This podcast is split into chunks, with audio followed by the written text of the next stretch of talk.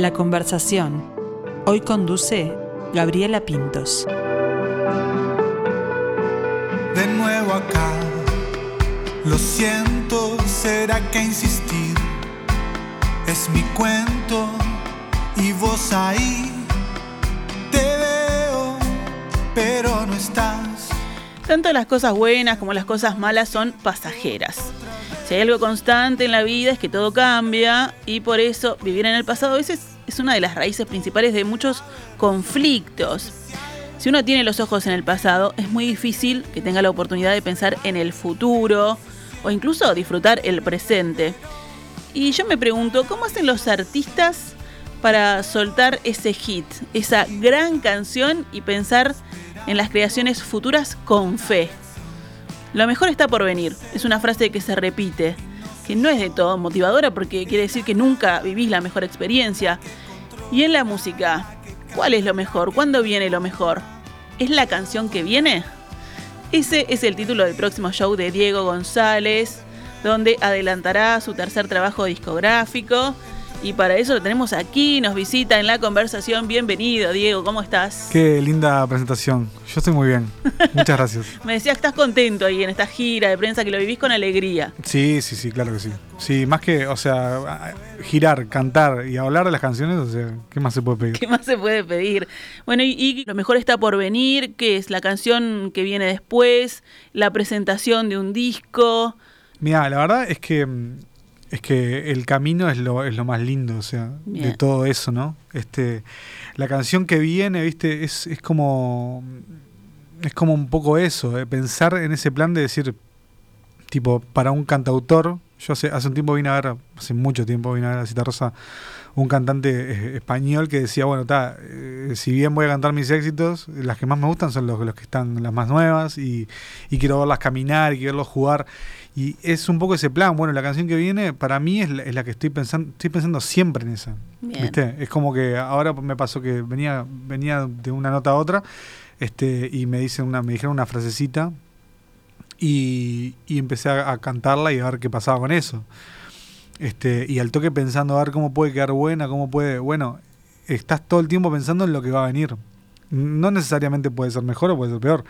Este, y eh, también lo mejor está por venir es una frase que me la puedo repetir cada tanto, pero tampoco eh, me cuesta, o sea, no quiero ser tan iluso, ¿viste? De, de, esperar siempre lo mejor. Este, es más, yo estoy más acostumbrado al, bueno, no todo va a salir como voy a querer que salga, ¿viste? Este, y no por pesimista, sino por, por, por realista más que, más que nada, porque es un, ese viaje de, idealizar el momento de cuando sacas una canción, o de idealizar el toque, o bueno, vamos viendo. ¿viste? Es ese plan de, de, ir buscando la vuelta. Para, para que después te sorprenda. Sí, sí. Si viene bien, preferimos siempre que, que, tipo ir bajo para esperar todo lo otro, este, que todo lo contrario. Pero está, es, yo qué sé, que el camino es largo y, y la idea es seguir haciéndolo. Así que está esa, esa cuestión de, bueno, ir viendo. ¿Y cómo vivís la, la, la, espera de la llegada de esas creaciones, esas nuevas canciones? ¿Con ansiedad? ¿Dejás que fluya? Siempre, ansiedad siempre. Sí, me acompaña. Siempre. La ansiedad está ahí siempre. Este, hay que admitirlo y hay que, hay que saber manejarla, que es muy difícil. Este, pero lo vivo bien. A mí, me, yo lo, hablaba con Maturro, que Maturro va a sacar un disco este año. Este, y yo le contaba, no, mira, este, voy grabando las canciones y vamos a sacar cuatro adelantos y el disco le que viene recién.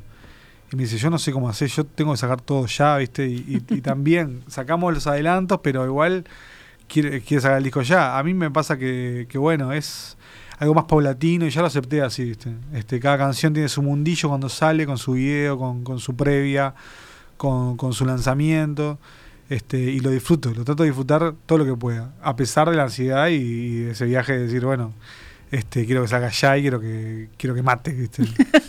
claro, este, este es el hit, este es el hit. Eh, también tiene que ver con, con, las herramientas que nos da esta, esta época, ¿no? Porque antes los artistas era bueno, cuando sale el disco se promociona y ya e incluso tenías que tener, ¿viste? Ah, era, era otro viaje. No, era otro viaje completamente. Yo siempre me acuerdo del primer disco que lo sacamos hace el 17 fue, hace seis años.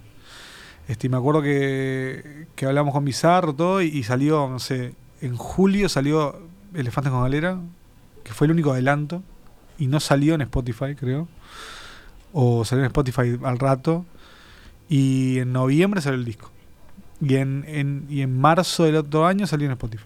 Otros tiempos. Que, nada que ver. y ya era algo distinto a lo que era con los discos, que era tipo tocar, que los discos fueron era otro viaje los discos tipo de bueno el lanzamiento la, ayer hablaba con Amalia este de Amalia Rossi de Bizarro que bueno antes era tipo bueno una movida de prensa de 30 notas ahora hoy nadie te hace 30 notas o sea ni nadie tipo, ¿viste? lo pensás y lo decís y no tengas que hacer 30 notas no no, no nadie te lo hace Ni loco claro. viste ah, son otros tiempos y hay una realidad que también se le está dando mucha más importancia yo qué sé a las redes del artista o a cosas puntuales que las movidas de notas, ¿viste? Pero está, es, yo qué sé, es lo que nos tocó. Nadie, no lo votamos, tipo, nadie, o sea, Spotify, poco disco, eh, yo qué sé, ahora vuelve el vinilo, es más caro hacerlo, ¿cómo lo haces? Acá no hay fábrica. Todo eso, yo qué sé, es algo que es el momento de ahora y bueno, hay que, hay que ir a la ola esa, surfearla. Y, y hay que ponerlo también en, la vida, en la cotidiana del artista, ¿no? Que capaz que el que mira de afuera romantiza todo y dice, bueno, están en la creación de canciones, después las presentan, las tocas, pero y todo ese estrés y que tiene que salir en Spotify y que si tiene reproducciones y que la venta de este... ahora vamos a sacar una canción en octubre que se llama Montevideo. Me pasó que eh, vos para sacarla en, en octubre tenés que presentar todo un mes antes. Por ende, tienes que tener, si vas a sacar una canción, tiene que estar tiene que estar grabada, ponerle en septiembre y masterizada en septiembre, tienes que tener el arte, tienes que tener, yo qué sé, y esas cosas, ponerle, a mí me pasó esta, esta última vez que el arte de los singles la está haciendo Macarena Campos, que es una gran ilustradora uruguaya, este y hubo un malentendido y, ella pensó que era tenía todo septiembre para presentarlo, ¿viste? Y yo le dije, yo le había dicho eh, las primeras dos semanas de septiembre. Y claro, llegamos el, el 17 de septiembre, tipo, hablando del diseño, ¿viste? Este, y terminándolo sí o sí porque queríamos sacar la canción en octubre. Por ende, cada detalle, ¿viste? Eh, y más en este disco que estamos haciendo, que es un disco que no, no, nos metimos en un estudio una semana, dos semanas y lo grabamos todo entero. Es un disco de canciones que estamos produciendo separadas, este, con distintos productores, por ende es un, es un camino mucho más paulatino, mucho más hormiga, es tipo, bueno, eh, esta canción que sacamos ahora la, la, la produjo Paul Higgs. Bueno, está le mandamos la base a Paul Higgs, Paul Higgs nos trae una maqueta, esa maqueta se la mandamos a otros músicos, esos músicos la, escuchan, la graban en su casa, Después queremos poner vientos, bueno, vamos en estudio, ponemos los vientos, y así todo a llegar al punto de la canción pronta. estamos hablando de cuatro y cinco instancias que son tipo previas a, la, a la grabación entera. Este, por eso, tipo, bueno, es, es un camino distinto y yo lo disfruto mucho pero es aceptar que, bueno, que va a ser más lento. Bueno, y estás trabajando la ansiedad también, ¿no? Sí, sí. es un poco de terapia Yo también. Creo que los psicólogos no recomiendan la autoterapia, pero sí, imagino que para mi consuelo y para mi propio consuelo y mentirme un poco, así es un poco de terapia. Sí. Bueno, y eso de que es eh, pluriproducción, o sea, de que hay varios productores, ¿cómo es? ¿Cómo es eso? Y eso, mira, en cuando terminamos el otro disco, este, El Día de Fue Fantasmas, yo había visto un disco de Martín Rivero que era así, que tenía varios productores que eran, yo qué sé, no sé, era Campodónico, Guillermo Berta y uno más que no me acuerdo el nombre. Y me interesó mucho eso de, de, bueno, de una sinergia sin ser sinergia, porque los productores no laburan entre ellos. Claro.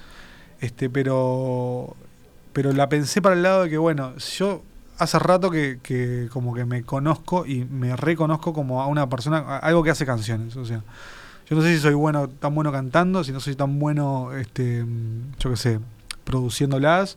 Creo que soy bueno componiéndolas. ¿viste? Y es, es lo que hago, es lo que me gusta hacer y es lo que me, me motiva, es lo que me mueve. Por ende, empecé a pensar en la canción como, como el eje principal del disco. Capaz que uno piensa, sí, la canción siempre es el eje principal. No a veces un disco pasa un concepto general que sobrepasa la canción y yo qué sé, y vos tenés una canción que, no sé, que era una cosa y se queda fuera del disco porque el concepto es otro.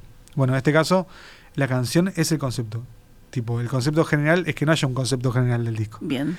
Por ende, ahí empecé a decir, bueno, con dos productores que laburé muy cómodo fueron con Guillermo Barte y con Luis Angelero. Me encantan los dos lo que hacen, le confío tipo mis manos, este, y, y, la, y cuatro canciones de este disco van a ser producidas por ellos dos. Después, hubo un par de canciones que tenían la vuelta que sabía que eran como un poco más, este, que eran distintas a lo que venía haciendo, este, y hablé con Paul Higgs. Y Paul Higgs se encargó de otras dos canciones. Después hay otras dos canciones que, que son, hay una que es más hitera y otra más como, como beat era tipo de mucho beat, de mucho laboratorio. Y hablé con Tadu Vázquez, que es un joven, es joven, me siento, sueno muy adulto. es un guacho ahí que, que labura con Kanak y con, y con gente del, y con Facundo Balta, más de la escena que está viniendo. Y quería ver qué pasaba. Y estamos en eso, la canción como prioridad y, y esas islitas que laburan en esa, de esa forma. Este, y tal, el concepto fue ese, pensar que si la canción lo pide, la canción lo tiene. Este, y a mí me, me, interesa mucho porque cuando, cuando te reconoces de esa forma, ¿viste? Ya es como, bueno, ya zafamos de todo lo otro, de esa duda de, bueno, seré bueno, tipo, seré, estará bueno, estará, iría por acá, bueno, yo creo que la canción es lo que importa, y tal. Bueno, ahí también hay como una preproducción, o sea, es una cabeza de, de productor eso, decir, vamos por acá. Me pasó hace un tiempo que vengo tocando, cuando toco solo, eh, toco guitarra voz y toco con un, con un Roland, que es un instrumento que se llama una group box, que lo que hace, vos pues está hecho para gente que hace música tipo de tipo tipo como es esto de baile, ponele. Bien. ¿Viste? Onda tipo marcha, ponele. Sí. Vos tenés cuatro canales, este, y cada canal tiene la posibilidad de, poner, yo que sé, no sé, dos mil instrumentos. O sea, elegís, yo que sé, un bajo, ponele. Y armás una línea melódica en ese, en ese canal que puede durar, este, no sé, creo que son 16 clips de, este, creo que 8 compases cada uno. Y lo que yo, eh, lo que estoy haciendo en mi casa, yo que sé, bueno, tengo una canción que se llama Especial. Sí. Esta que, que cantamos ahora. Yo grabo una batería, la toco ahí, en mi casa, y la guardo en un canal.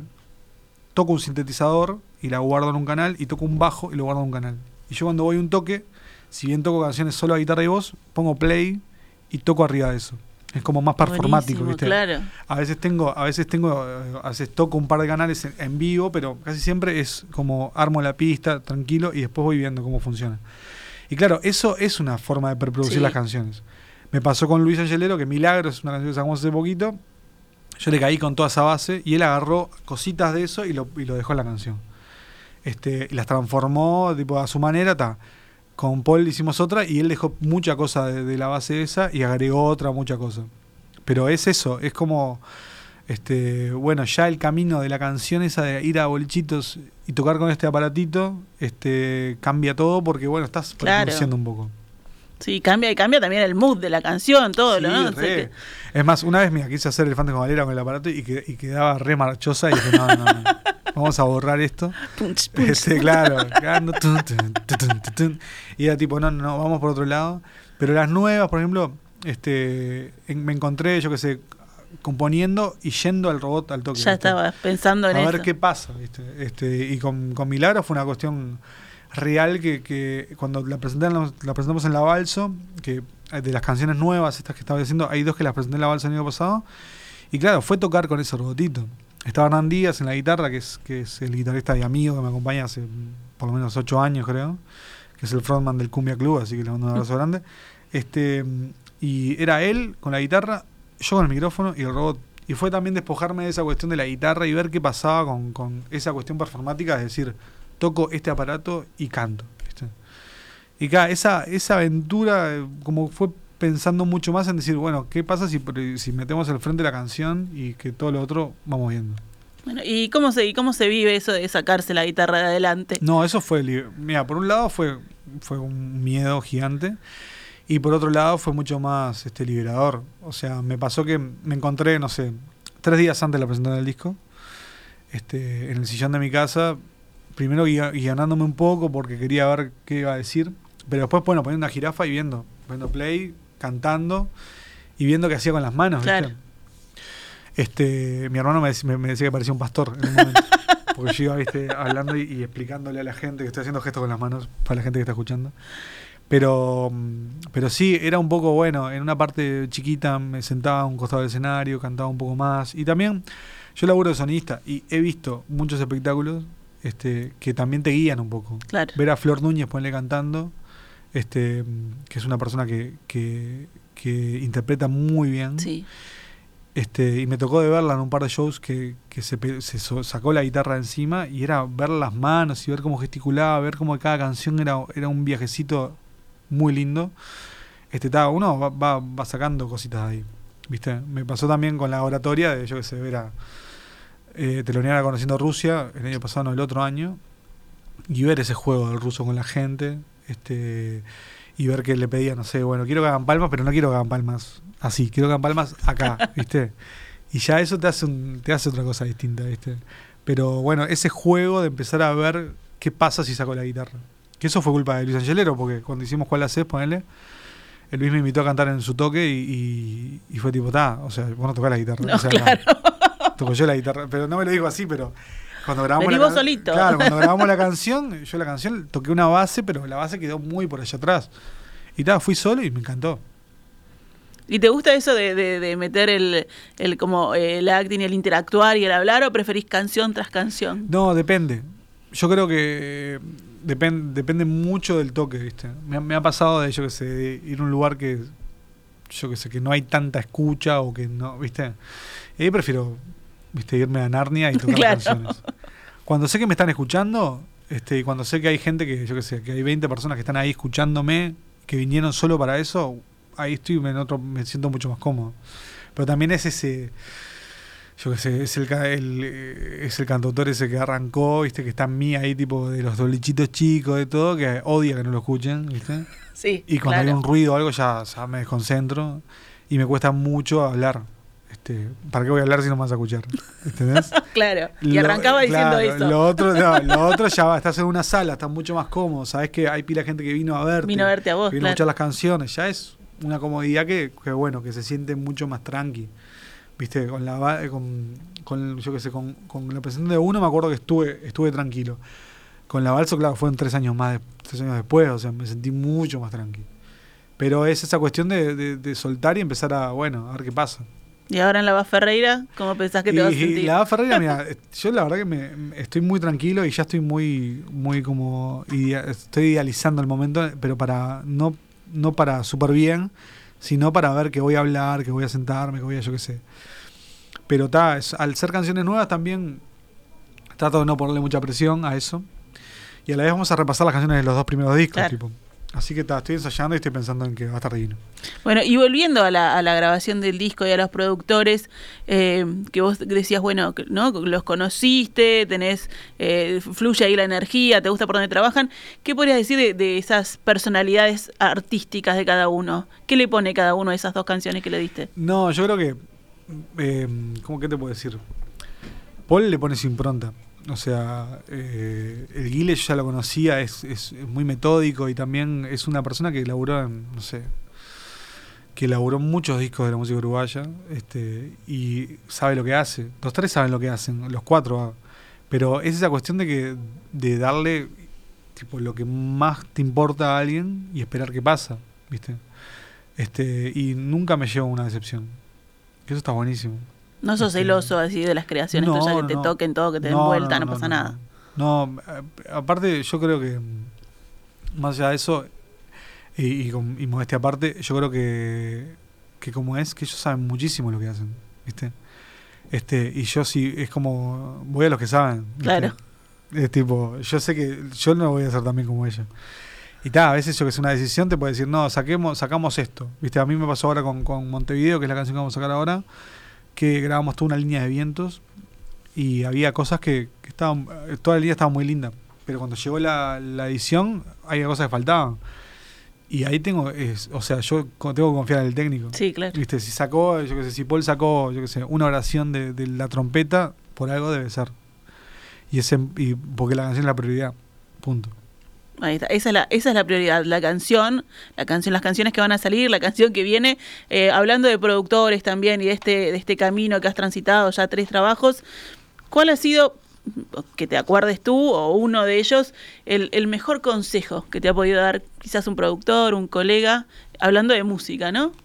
Sí, a mí, mira, no lo digo que no me lo dijeron este, a- literalmente a mí, pero me acuerdo de haberlo escuchado, creo que fue a la Granois, este, que dijo que tal. Que te decís que crees porque no te acordás o porque no ¿Qué? sabes cuál es Larvanoa y cuál es Carrero. No, no fue la Granois, estoy seguro que fue la Granois.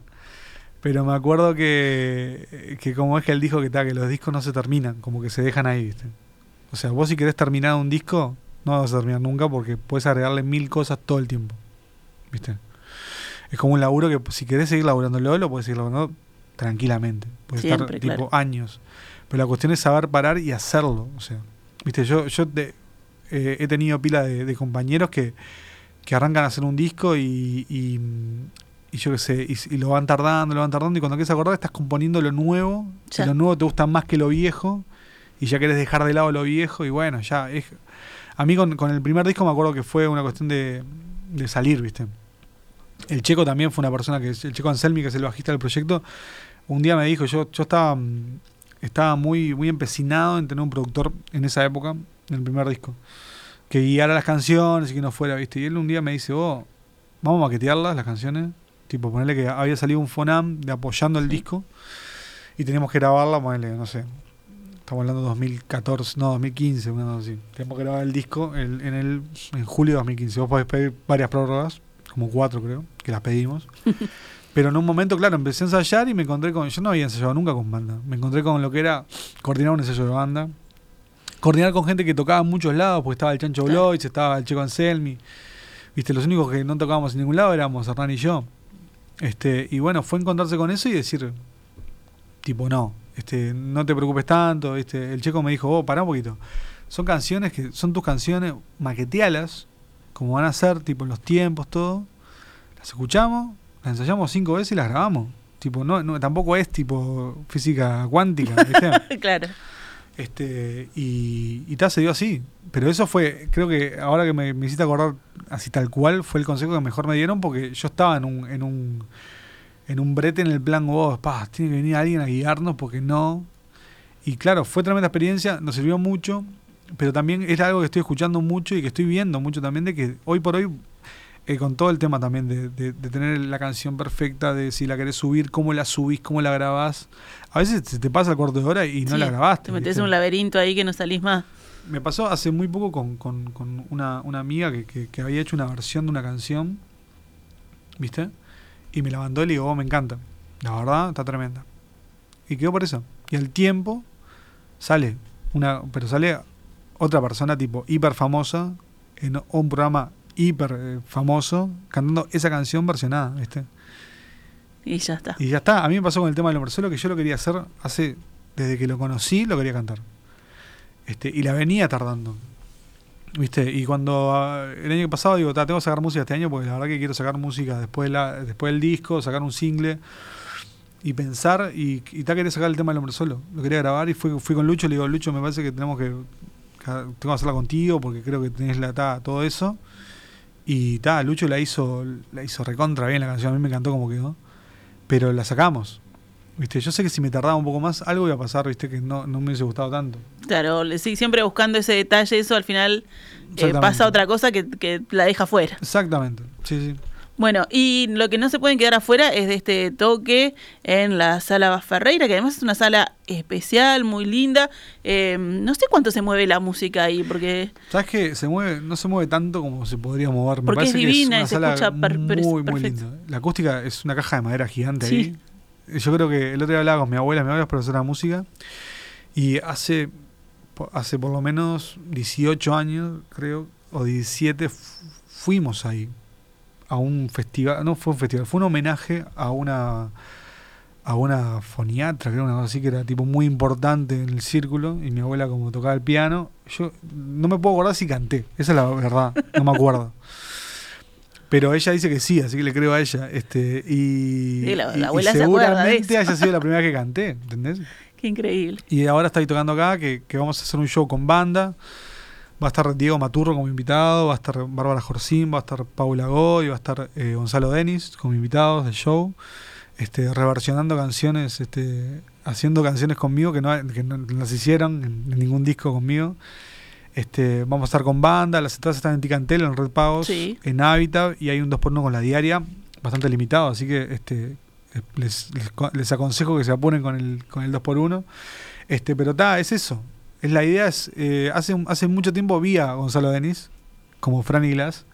Me acuerdo hacer un espectáculo que era como era como mostrarlo el disco que se venía. Y me encantó ese concepto porque él se fue, fue con la banda, mm, pero lo tengo acá, la balso fue. Y tocó tipo, yo qué sé, canciones de los primeros discos que tenía él en formato dúo y después fue con la banda y tocó todo lo que se venía. y, es como una apuesta bastante linda a decir, bueno, vengan a ver qué, voy a hacer. Claro, lo que se viene, claro, no esperar a la salida oficial del disco, etcétera, Y bueno, vamos a estrenar una canción nueva. Que además tenés otra relación con las canciones antes de que se termine el disco, ¿no? Sí, sí, sí, sí. Sí, porque aparte no, tampoco sabes tanto, ¿viste? Claro. Este, me, me, pasa ahora, ahora estoy con, ya te digo, tengo una canción en la gatera ahí que está por salir y, y está esa cuestión de que a mí me encanta y quiero ver qué le parece a la gente. Este, decís, este, yo hago canciones porque me gusta mucho y también hago canciones porque quiero que, o sea, me encanta que la gente se identifique con algo de la canción y tal. Lo que vamos a sacar ahora es una canción que es como una canción de amor a Montevideo, pero aceptándola como, como es, básicamente. Bien, bueno, eso es amor, ¿no? Te quiero con tus defectos. Exactamente. este, y tal, es como eso, ¿viste? cantar la baldosa floja, ¿entendés? Que te arruina la ropa, así, que te arruina el día. Porque... Exactamente, pero está. Y estamos en esa. Eh, en este show vamos a hacer unas 19 canciones, ponele. De las 19 van a ser, yo qué sé, 6 del primer disco, 8 del segundo y alguna más de, y algunas del, de este que estamos haciendo. Va a estar Rodra abriendo, que es una gran artista este, y, nos gusta mucho el laburo que hace, así que la invitamos a que esté ahí. Este, y ta, va a hacer eso. Ta, va a hacer eso, pero es mucho eso. Es pila, uno eh, lo, liviana también para sacarse un poco el peso de la espalda, pero es mucho, sí. Bueno, Diego, esperemos que, sea una fiesta este 30, allí 21 horas, a la Ferreira, ya les contó que pueden conseguir sus entradas en Ticantel, que lo pueden hacer ahí desde sentaditos en, en su casa, o si están trabajando ahora, entran en el celular y ya queda, queda reservada, queda comprada esa canción para disfrutar de la canción que viene. Y creo que nosotros también vamos a disfrutar de una canción que viene para cerrar. Vamos a hacer una canción que se llama Milagros, la sacamos hace un par de meses y va a ser parte de este disco que, se viene.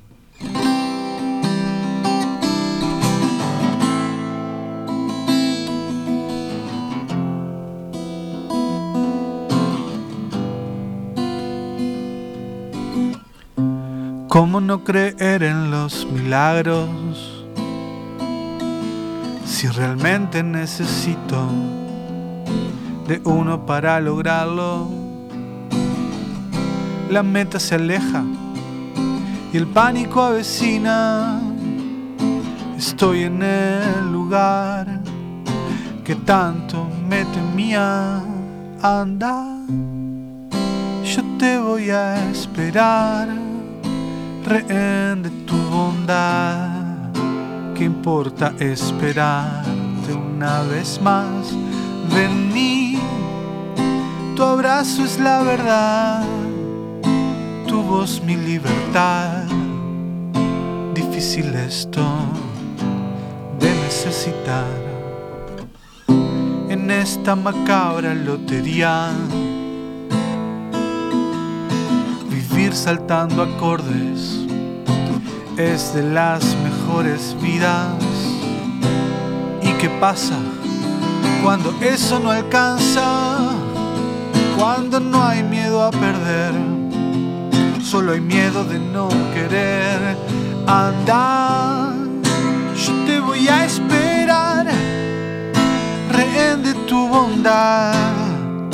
¿Qué importa esperarte una vez más? Tu abrazo es la verdad, tu voz mi libertad.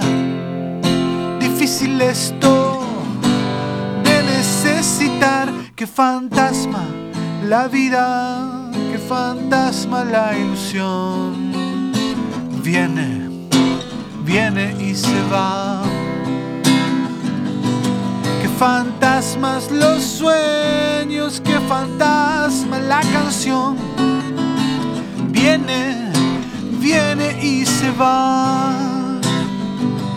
Anda, yo te voy a esperar, rehén de tu bondad. ¿Qué importa esperarte una vez más? Vení, tu abrazo es la verdad, tu voz mi libertad. Difícil esto